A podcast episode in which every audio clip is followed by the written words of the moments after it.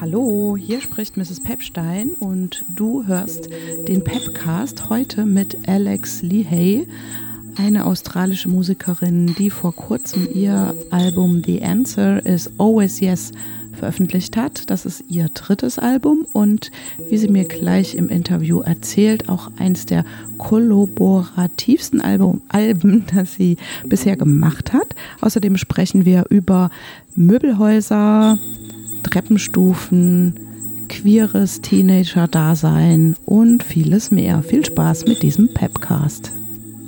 Ah, das Interview ist auf Englisch, sollte ich vielleicht noch vorher sagen.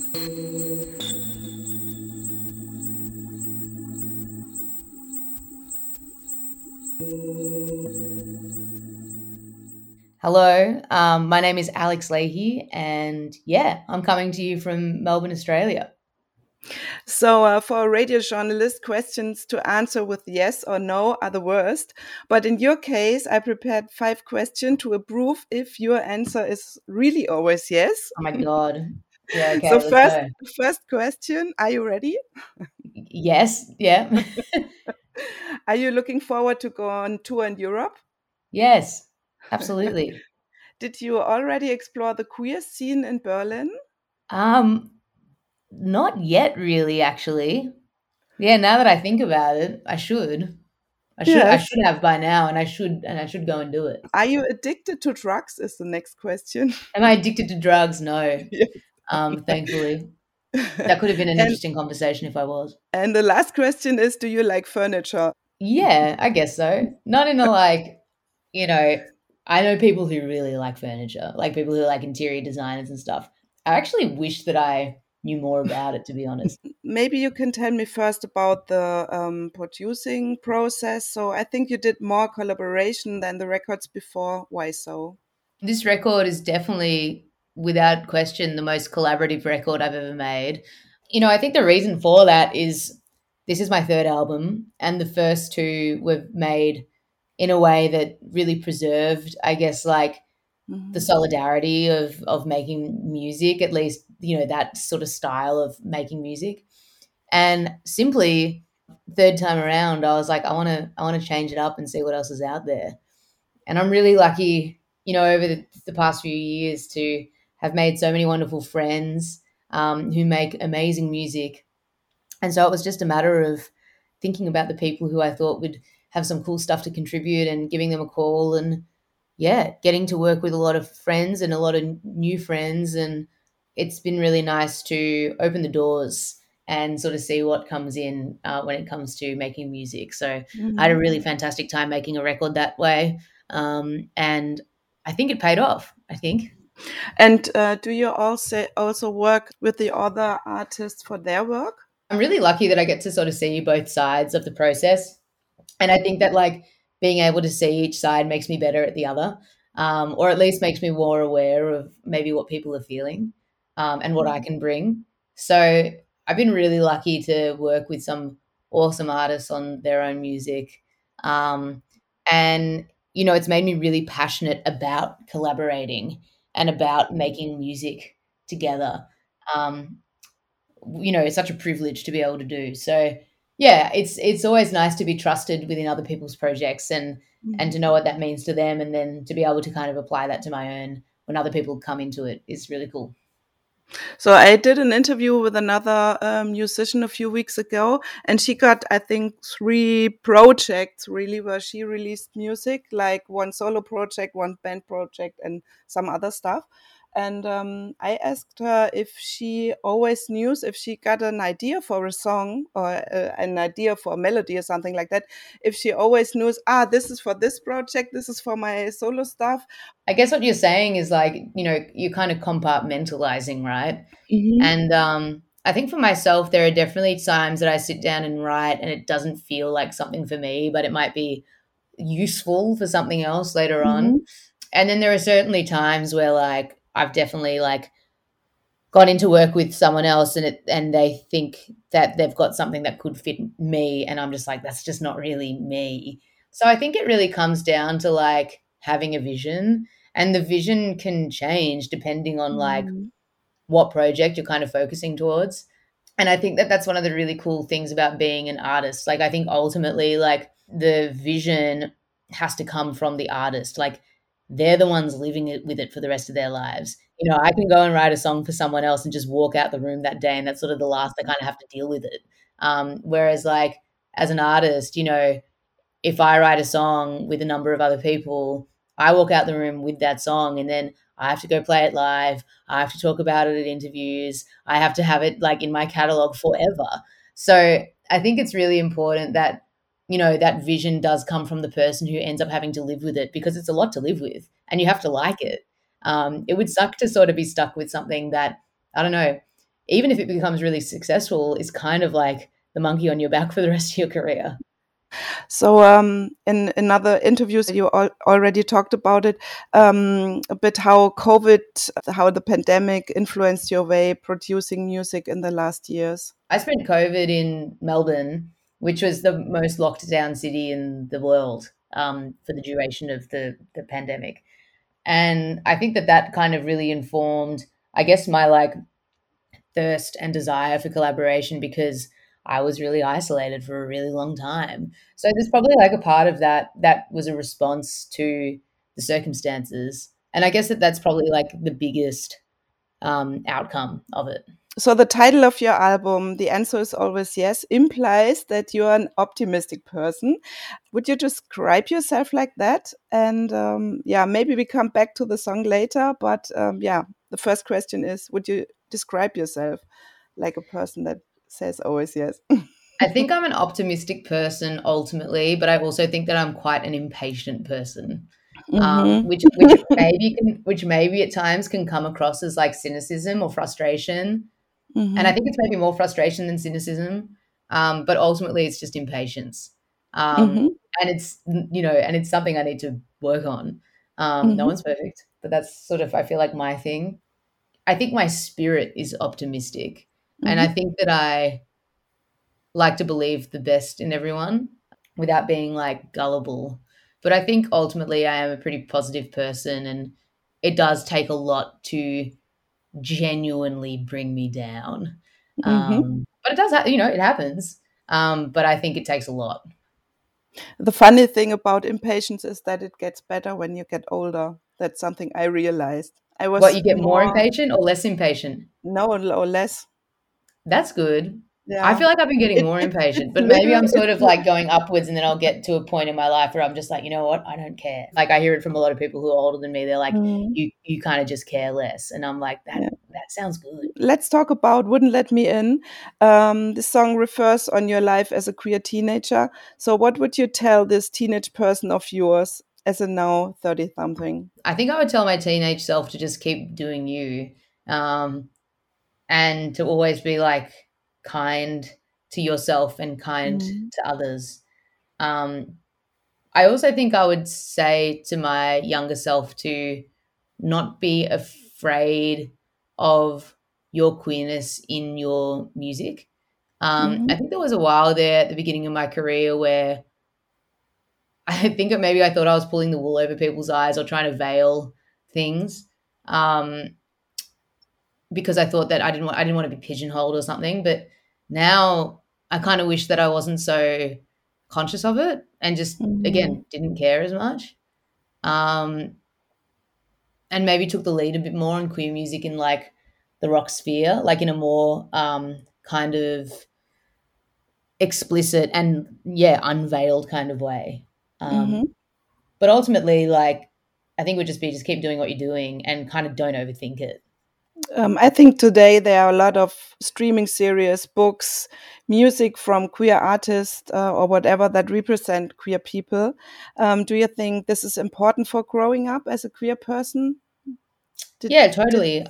I think that I think there's no better time than ever, um, largely to be going growing up as a queer person. There is still enormous hardships mm-hmm. Um, and enormous prejudice. Um, that is still really, really scary and really unjust. But at least there's a bit more representation and that there are places for queer people to get questions answered and also connect with other people who are maybe going through a similar thing. Um, you know, the internet is awesome for that. Um, but I still think that there's a long way to go. Um, I think especially like for you know trans youth, that's a huge, um, hugely marginalized sort of part of our community and, and enormously at risk globally. Um, mm. But you know, to compare to when I was growing up, which wasn't that long ago, like you know, a decade ago, there really wasn't that sort of representation. You know, whenever queer people were on TV, their queerness was usually a problem. Um, mm. And also, like, I think that there have been a lot of queer artists who have really paved the way for artists like myself who really copped a lot of criticism and prejudice um, because of, you know, by their by their just being open of their, um, you know, sexuality and identity.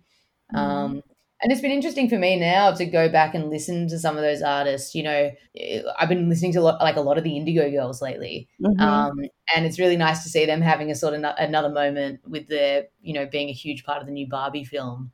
Um, mm-hmm. yeah, they were a band that was sort of a bit before my time, and um, but you know, they're my elders, and they're you know, um, they've paved paved the way and continue to pave the way for artists like myself and you know, I hope to have a legacy like that as well one day, um, where you know a younger queer artist can sort of go back onto I don't know whatever the Spotify of you know yeah. twenty years from now is, and um, and find yeah like this sort of I don't know go through like sort of go through the history books of queer music and find a bit of themselves in a time where they yeah didn't exist yet.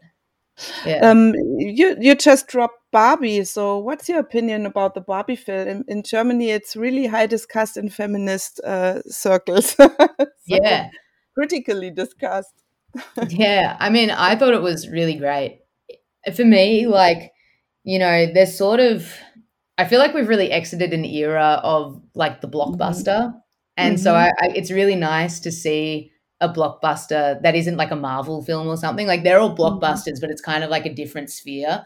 Whereas it's really nice to see like, you know, big, like super financed film with big mm. names and like a big marketing thing and like blah, blah, blah, blah. That isn't one of those. That isn't a superhero film, even though arguably Barbie is a superhero. But um, so I just like loved going to see a work of art that has a heap of money behind it. Like that's so mm. cool. I really enjoyed the film. I thought it was great. I think it's like such a cool thing for young, you know, young women to see. But I'll also say my hairdresser, Stephen, shout out to mm-hmm. Stephen, said to me that he was really annoyed that at the very beginning of the movie, they said, um, every girl loves playing with Barbies. Mm-hmm. And he mm-hmm. was like, it's not just every. He's like, what about the little boys who love playing with Barbies too? So yes, that's my only note. I'll, I'll, yeah. I'll, give that one to Stephen. That's my only note, and that comes via Stephen um, from Fitzroy. And um, yeah, we've got that's our only bone to pick. I was a little bit disappointed about the end, um, but I don't want to spoil it here. So yeah, I was a little bit. Just, yeah, I was a little bit. The, the, there were things that could have been tightened up. The the first yeah. half of the movie I liked far more than the second half, but yes, I yes. but it was a great it was a great evening at the cinema. Yes, yes, you're right. I agree. Back to your music. Um, so um, let's talk about wouldn't it uh, wouldn't let me in. So i asked you at the beginning of the interview if you do like furniture. So um, yeah how did you find this furniture uh, shop for the for the video? I think it's very funny. So this is kind of a long story. In melbourne there's a furniture salesperson and store um, run by a guy called franco cozzo and he sells these really ornate uh, rococo style pieces of furniture that is not to everyone's liking in their own home, but there is something quite amazing about them. And um, and Franco Cozzo like sort of became this symbol in Melbourne for like the European migrant generation that came into the country. There was like a real influx of like Italians and Greeks um, in Melbourne in around like mm. in the mm. seventies, in the late sixties, early seventies. And my mother was like a part of that wave as a child. Um, mm-hmm. and he kind of became this like this yeah symbol of of of you know finding success and um, and good fortune in Melbourne as a as a immigrant. Um, and he had these amazing advertisements um, that you can YouTube, and they're they're super cool um, and very particular. And he kind of became the reference point for this video. And um, the director Claire found another store in Fawkner, um, which is like in the northern suburbs of Melbourne, that looked remarkably like um, the Franco Cozzo stores. Um, and so we were lucky enough to get access to that store for the day. And I always knew I wanted to do a dance um, video. And this mm-hmm. was just like the perfect setting for it. So the character that I sort of play in this video is based on Franco Cozzo. So mm-hmm. shout out to Franco and the Cozzo family. Um, you are an icon. And he's also wearing these ties with dolphins on it. yeah, I don't know if he has the whale tie, but he's certainly got. He, he's much better styled. He looks much classier than I do. So congratulations! Um, is it a song about an ex-person and the ambivalence of letting someone go? Is it right? Well, I was scrolling on my phone one day and I saw that two exes of mine had both just announced that they'd, they'd gotten engaged, not not to each other, but like to different people. And I was just like, that's uh that's a song right there. Like there's the story. And um and I took it to a friend of mine, um, Brad, who plays in a great band called Now Now. And I said, you know, this is the the thing that happened. What do you reckon? And he's like, there's a song in that for sure. So we wrote this song um, you know, sort of, you know, about being a bit bitter and twisted of, you know, watching your ex move on and get married. Um, not that I was bitter and twisted, nor am I, but um, it's a great story, and I think it's a pretty universal experience of, yeah, having someone that you, you know, especially in the age of social media, like seeing and knowing that someone that you're involved with um, has moved mm. on to a new phase of life with someone else. Uh, is it somehow a little bit like an anti-wedding song? Are you Maybe. are you into it's weddings? A very, it's a very, against weddings? no, I'm all about weddings, but um, I love I love I love being a guest at weddings, but it's certainly um, it's a very sarcastic song. Um, on the way down, um, there is this video where you um, go up all the stairs. So did you count all the stairs you went down for the video? How many? Were? I don't know about counting the stairs, but I did about thirty thousand steps that day. Oh, my thighs and my hamstrings and my butt were hurting so much for like three days afterwards. I was in so much pain, just climbing staircases all day. But the video is cool. It was worth it. Definitely. And um, did you uh, go up all the stairs several times, I guess, for the video? You have to go up to come down. Yeah. That's it. So yes, every time you see me coming down the stairs, just think of me going up them beforehand. Can you tell me more about the content of the song? So, what is it about? Yeah, I mean, it's sort of a song about, I guess, like being friends with someone who kind of eventually, you know, moves on from you and maybe is a bit of a social climber. Um, mm-hmm. And that's kind of like the essence of the song and the frustration of, yeah, feeling like you kind of wasted your time with someone who maybe wasn't the most genuine person. I asked you in the beginning about um, addicted, uh, being addicted to drugs because um, there's one song, "The Sky Is Melting." Um, ah, it's a yes. song. Of, it's it's kind of a song under influence of under influence of drugs or something like that. It's just a song about getting stoned in the desert, you know. Yeah. Um, nothing, nothing too crazy, if I'm honest. But um, yeah, that that's basically it. okay. So I think people from Europe can hardly imagine this getting stoned in the desert thing because we don't have desert here. So yeah, I mean we have a desert in Australia, but this wasn't in, like this particular experience actually took place in Joshua Tree, which is in the Mojave Desert, like just out of mm-hmm. Los Angeles and that's mm-hmm. a it's a beautiful beautiful space beautiful place and a total cliche that we went out there and got stoned tell me more about shit talking um, who is uh, shit talking there and why or is it a um, song about I, I thought maybe it could also be a song about shit talking in the internet on the internet look songs can be about whatever you want them to be about which is the mm-hmm. beauty of them um, but for the sake of the question um, my partner and i have this joke where you know if we're out in a social situation and something happens that you know we want to debrief on later we'll always go up to each other and say we'll talk about it in the car. And um and i think that that's a pretty universal experience. You know you come away from a social engagement and you and you debrief you know it's kind of the fun of it. And mm. um and you know i guess this is sort of an ode to like the anxiety you know the social anxiety that someone can have where they worry that they're the person being debriefed about. Um, mm. And that's and that's essentially it. yeah, permanent. I thought this could be a song about arriving somewhere, literally, and on the other side, not standing still. Yeah. I mean, that's a really beautiful interpretation of it. I think Permanent's a song that's like really just about a feeling, you know, mm-hmm. um, just about being in a situation that you're not really that excited about and getting worried that, um, you know, you don't want to get used to it because things change and then you have mm-hmm. to deal mm-hmm. with the change.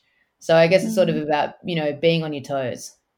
So I don't want it all to be um, the way it was before it changed. You think, and the answer is always yes. So um, I thought maybe this could also this album title and also could also could be some kind of a mantra to say the answer is always yes. So stay positive. yeah, I like think like that. the answer is always yes, and yeah, that line about change is essentially about like being okay with things changing mm. and kind of leaning into change um, and not trying to like pump the brakes on things when it's going. Mm-hmm. Um, I think it's easy for us to want to get, you know, to want to just be comfortable, but sometimes mm-hmm. it's actually good not to be comfortable and to sort of have things, you know, either not go the way that you planned or kind of, you know, move forward. Um, mm-hmm. So I think it's sort of like a, yeah, it is a bit of a mantra and like, um, yeah, I think I see it as something about saying it's it's okay if stuff is changing and stuff is moving around you. Like it's going to be mm. okay, and and you have to be okay with that too. So, and I was wondering, the song stops immediately, and the album, if you hear the songs like an album, um, which I like love to do, and I love to I love albums that are still like that, that you can listen to it, and there's the last song that's the one that's maybe the important one. So um, I think the um, I don't know the word. I, I, don't know how to describe it, but it the last song just stops, and mm. then you are like, okay, this is the end. mm. really? so what were your intentions? Is it really like this? Okay, we, we were in we produced the album, the song stopped and we know okay, this is the end of the album. Did you know that? Already? Yeah, I wanted to that was like a very conscious like production call Mm. Um, I wanted, there's something very existential about that song. And mm.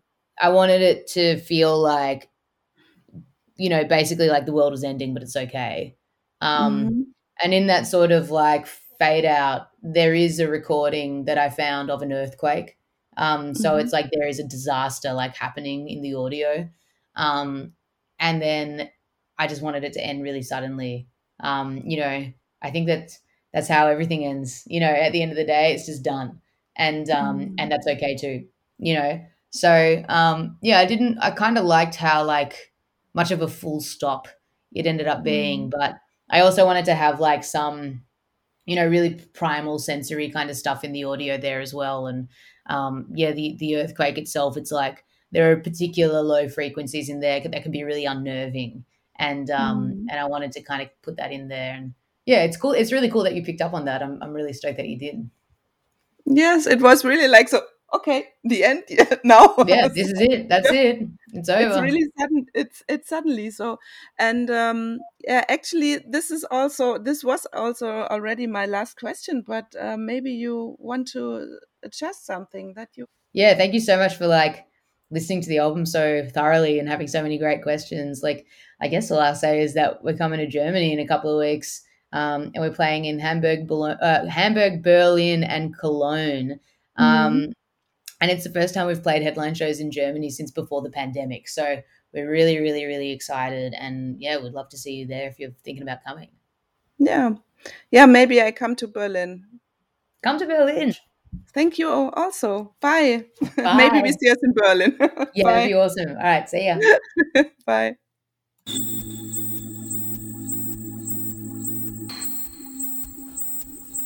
Das war der Pepcast Nummer 80 mit der australischen Musikerin Alex Lee Hay. Und wenn ihr Lust habt, euch noch weitere Interviews von Mrs. Pepstein anzuhören, dann findet ihr hier im Pepcast ja schon jede Menge an Auswahl und es kommt eigentlich auch jeden Monat ein was Neues mit hinzu. In meinem Archiv befinden sich noch unzählige weitere Interviews Wenn ich mal Zeit habe, dann arbeite ich die auch mal noch alle auf bzw. ab. Der Pepcast ist ein Teil meiner Radiosendung Mrs. Pepsteins Welt, die ihr auf mehreren nicht kommerziellen Lokalradios eurer Wahl hören könnt.